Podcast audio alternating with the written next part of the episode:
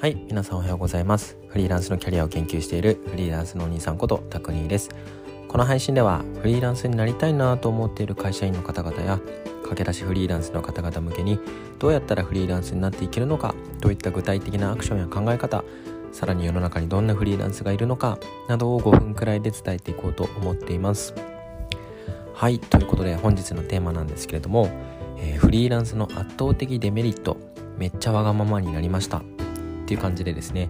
僕自身が思ったり他のフリーランスも言っていたようなフリーランスの圧倒的なデメリットに関してお伝えしていこうと思います。もちろんあくまで僕の主観ですしインタビューした全員のフリーランスが言ったわけではないので、まあ、こういうこともあるんだくらいに聞いておいていただけると幸いです。さてさてさて、えー、皆様フリーランスのデメリットって何だと思いますか？まあ、仕事ゲットするの大変とか収入が不安定とかなかなか成長機会がないとかですかね。でこれらももちろんデメリットだと思います。特に初めは仕事をゲットするのはすごく大変ですしそれを安定させていくのも大変。そうすると当然ですが初めは収入も低いし安定しないしさらに初めは仕事はあまり選べなかったりするので、まあ、できることだけやることになったりとか。成長機会がなかなかなかったりみたいな感じでだったりしますと。でこれらのデメリットの他に本日はもう一つ圧倒的なデメリットだなと感じることが一つあったのでご紹介したいなと思います。でそれはタイトルにもある通り、まあ、仕事に対してめっちゃわがままになってしまうってことです。なんだよそれって感じかと思うんですけれども、まあ、ちゃんと説明したいなと思います。で会社員の時ってですね仕事に対してわがままになるとかって言ってられないですよね。で上司に依頼された仕事を、まあ、嫌ですとか言えなくて、まあ、当然ながらやらなきゃいけないし、まあ、やりたくないなんて言ってられないですよね。で以前の配信でも話したんですが会社員でいるとほとんどの場合仕事は選べないんですよね。フリーランスの場合は先ほどお伝えしたように初めはもちろん仕事をゲットするのが大変だったり収入が安定しなかったりで大変なんですけどある一線を越えるとだいぶ安定的になって、まあ、仕事を選べるようになっていくんですね。でそうすると、まあ、選べるからこそこの仕事はしたくないこの仕事はしたいといった感情が芽生えやすくなるんですね。え会社員の時だったら無視してたようなうんこれ嫌だなモヤモヤするなって感情が放っておけなくなるんですよね。でこれめっちゃデメリットじゃないですか。なんか僕にとってすごいデメリットでした。なんか選べるからこそ自分の感情にすごい敏感になっちゃうんですよね。まあ、わがままな話ではあるんですが、まあ、結構敏感になってしまって、まあ、少し僕自身の話をさせていただくと、まあ、以前フリーランス初期の時ですね全然仕事がない時に、まあ、いただいたお仕事の一つで、まあ、コンテンツライティングのディレクターをやったことがあるんですね。これどういうことかっていうと、まあ、会社がま案件として取ってきた記事制作の案件ですね。ライティングの案件。1記事いくらとかでもらってくるんですけどそれを僕が受け取って、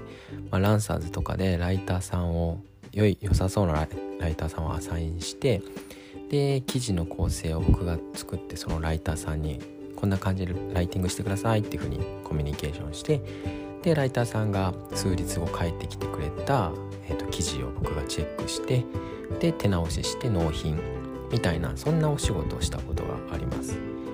でこれが本当に自分に合わなかったんですね。もうめちゃくちゃ苦痛でした。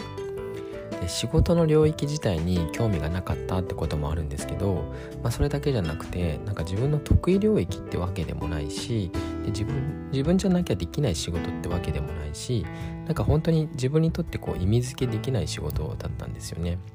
でさらにお金もものすごい安かったですし。だからこそ毎日起きたらモヤモヤしててで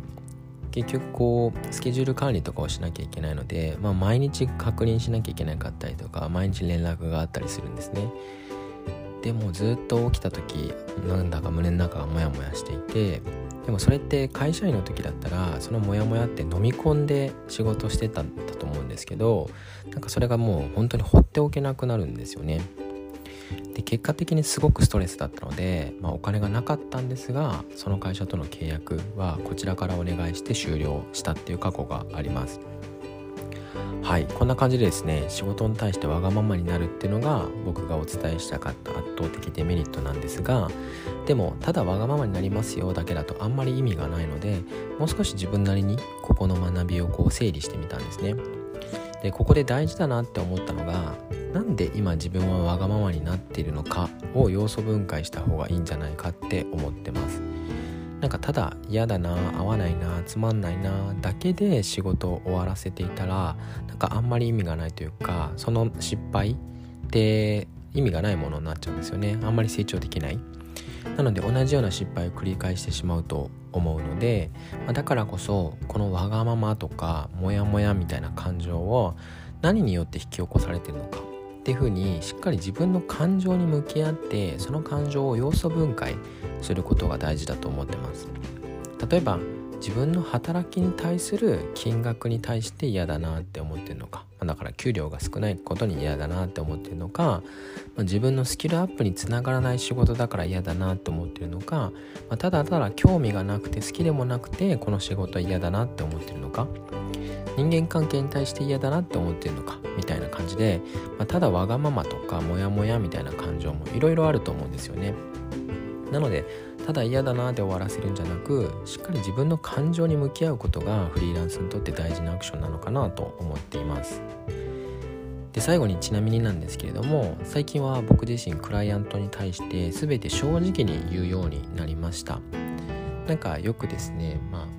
できるふりをしろとかまあ、なんかそういった風なことを初期は言われてたんですけどあんまりその嘘ついたりとか自分をよく見せるみたいなのが僕はあんまり好きじゃなかったんで、まあ、自分はこんな感じで、まあ、全部正直に言ってしまうタイプの人間です。でこういったところは得意なんですけどこういった部分は正直苦手だし好きじゃないですとかここはこういった理由でやりたくないんですけどその代わりにこの部分は自分が得意なんでこっちで力発揮したいですみたいな感じですね。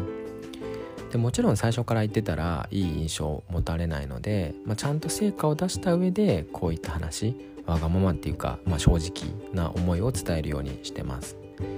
そうすると良好なクライアントとの関係って作っていけるのかなって思いますしそれでまあクライアントがまあ怒ったりとか拒否してきたら、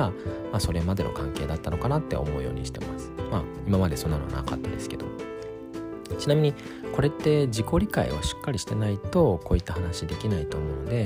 もう自己分析だったり自己理解みたいなところは深めておくってのはフリーランスにおすすめでございます。はい。ということで本日はですねフリーランスの圧倒的デメリットめちゃくちゃわがままになりましたというテーマでお話ししてみました。少しでも参考になると嬉しいです。聞いてくださりありがとうございます。それでは自分で生き方を選択する良い一日をお過ごしください。